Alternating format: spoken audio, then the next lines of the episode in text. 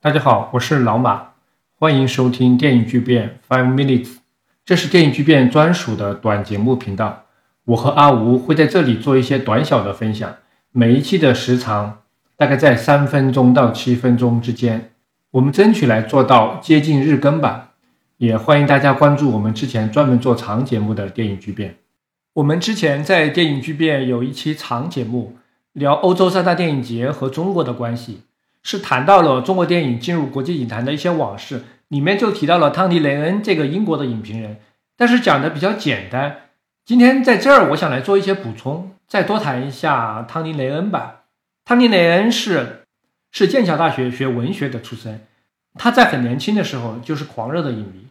最早的时候，他是研究先锋电影的，后来才转向亚洲电影，尤其是华语电影。他大学刚毕业的时候。给英国 BFI 办的一份刊物叫《每月电影简报》写稿，这个刊物后来和《视与厅》合并了。七八十年代，它是英国一份很有影响力的专业杂志。这个杂志当时非常的关注艺术电影。雷恩很早就发现自己对好莱坞电影是一点兴趣都没有，而且对大部分的欧洲电影也没有兴趣。他就开始看一些当时很小众的电影，就是来自亚洲的电影。一开始是李小龙的电影。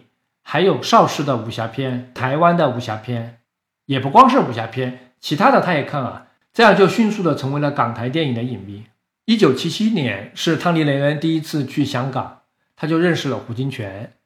他后来也和当时刚刚成立的香港国际电影节也建立了很好的关系。这之后他就经常去香港，看了很多老的新的电影，然后呢推荐到伦敦，推荐到鹿特丹、南特、爱丁堡。这些电影节在英语影评界，当时几乎没有第二个人对华语电影像他这么了解。是通过他的狂热的介绍，才培养出了第一批华语电影的支持者。当时介绍华语电影的也有法国的电影手册、正片这样一些杂志，但是汤尼·雷恩他就不喜欢电影手册那种印象式的狂热的写作风格，他是在产业和社会历史的背景下面去分析电影的来龙去脉。他就说：“如果我对一个国家的电影感兴趣，那我肯定会同时对它的文化、政治、历史、美食通通感兴趣，绝对不仅仅是对电影感兴趣。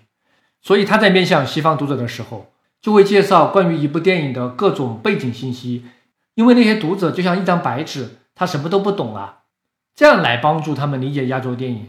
所以雷恩认为，跨国跨文化的电影传播最重要的还是准确的理解。”这也是他后来长期致力于电影字幕翻译这件事的原因。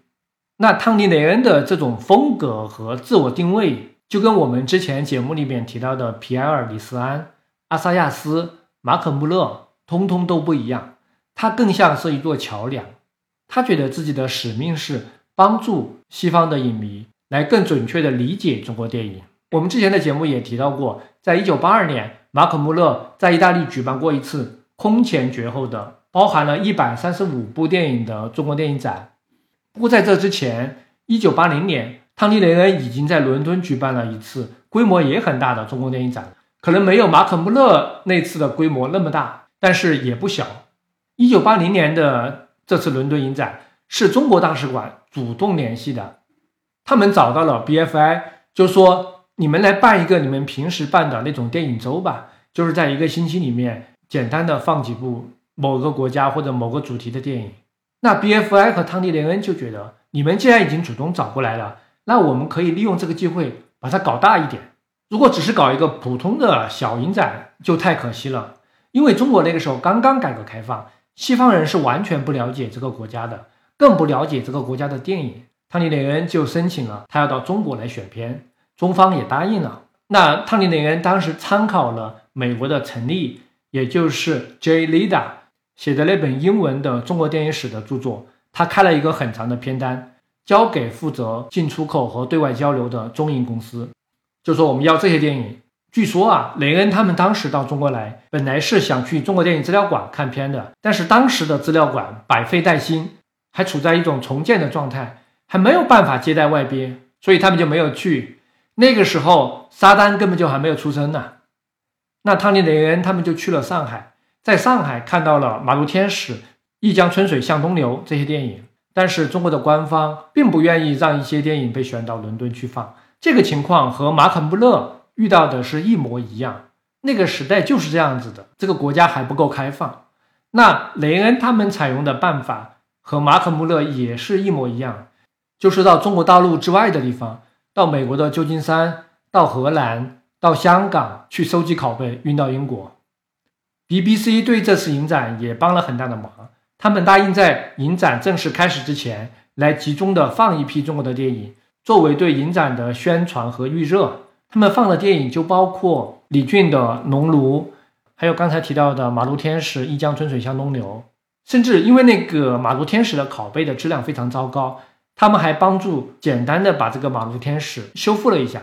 顺便配了一个字幕。因为这个影展的大部分的电影是没有英文字幕的，这个情况我们之前也讲过。马可·穆勒在意大利办的中国电影展也是没有字幕的，那怎么办呢？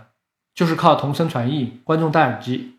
雷恩他们这次在伦敦的中国影展就办得很成功，所以马可·穆勒还把他请去当顾问，为自己也同时在操办的意大利影展出谋划策。不过呢，雷恩和马可·穆勒的身份始终是存在一个本质的区别的。